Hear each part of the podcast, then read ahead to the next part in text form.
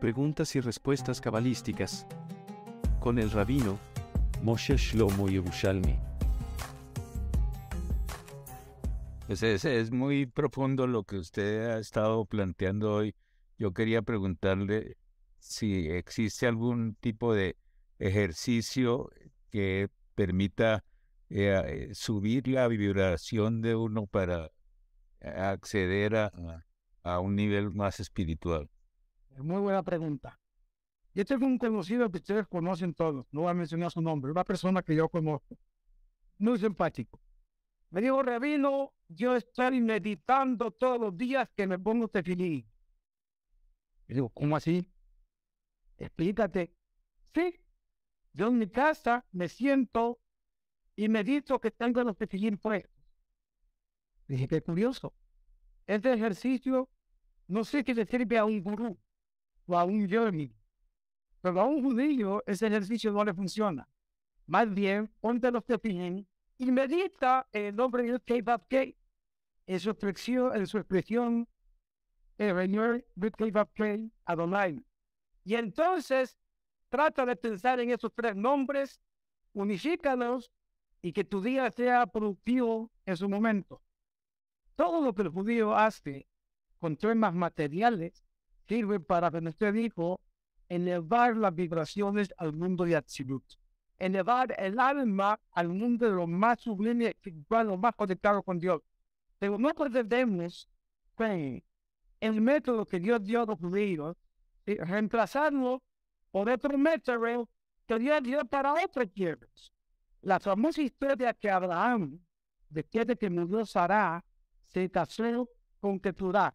Keturah, según la tradición eh, del, Midrash, era la misma Agar, que había sido enviada por Sarah porque no tenía tener competencia en su casa, la mandó por otro lado.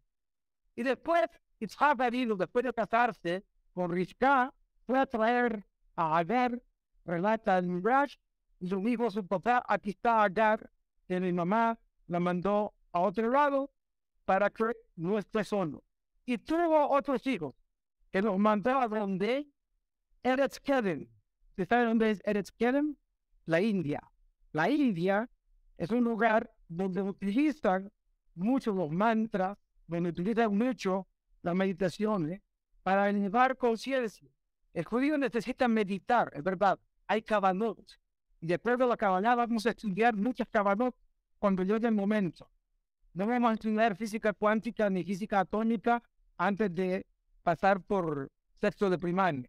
Entonces, la única diferencia entre la palabra Yehudi, judío en hebreo, y Hedi, o hindú en hebreo, es la letra Yud. La letra Yud significa Bat Hashem, la sabiduría cabalística de Dios.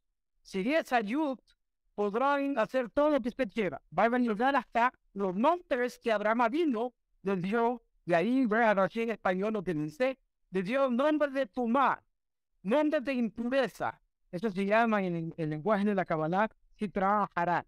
En otro lado, nosotros tenemos que nos da la parte de santidad y los pueblos paganos, los tienen Sitra a Abodedara, idolatría, otra cosa.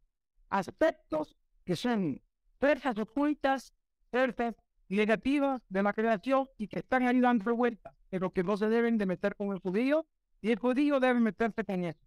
Entre otras, doña Rosita, que siempre habla nueva señora, que dice ella que fue la primera esposa de Arama Bishon, esa no fue la primera, la segunda, ella fue la segunda, pertenece a los Citroya Hará, a la parte negativa de la obra de la creación. Nosotros no podemos meternos con eso, porque a primer de cuento, es tomar, es decir, purifica.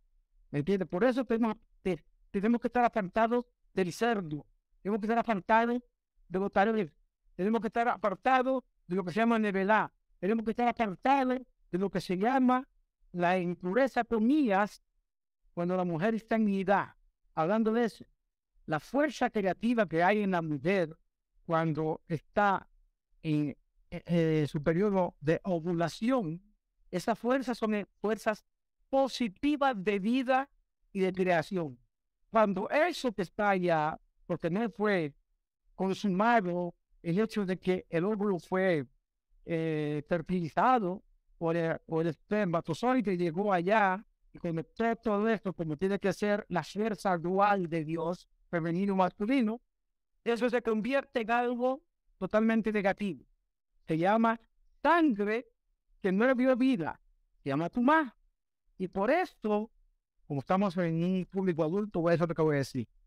Por eso está prohibido el semen que es blanco te conecte con lo rojo de la sangre que está siendo expulsada por la mujer que su periodo menstrual. Hay que pasar por la de que es otra cosa que entrar, y la mujer en este caso, o el hombre cuando se trata de vida Hasidut, entrar en la misma posición fetal que estuve en el vientre materno, rodeada de qué? De agua. Y entonces ahí se purifica y ahí la persona, la mujer, está, después de ciertos eh, ejercicios que hay que hacer, ciertas cosas que hay que, eh, que prever y que hay que consumar comidas en los siete días después de que tuvo su último día de expresión de esa sangre, entonces va a la mitbe y se vuelve una nueva creación. ¿Para qué? Para dar hipotéticamente vida o generar una nueva vida. La leche no se puede, no se puede, no se puede combinar con la carne. Carne roja como la sangre, leche blanca como y semen. Esos dos aspectos contradicen la obra creadora. Entonces, ustedes que cada cosa que estamos haciendo, y normalmente no nos han explicado sobre este tema, conlleva realmente la fórmula de que el judío vibre al nivel del mundo de Atzibut, estando con los pies sobre la tierra. No hay que andar ahí con pajaritos por la cabeza y todo lo demás. Sí, hay técnicas cabalísticas de meditación. Y es importante conocer. Y la vamos a conocer con el favor de Dios. A dar la respuesta a tu pregunta. Muchas gracias. Con gusto.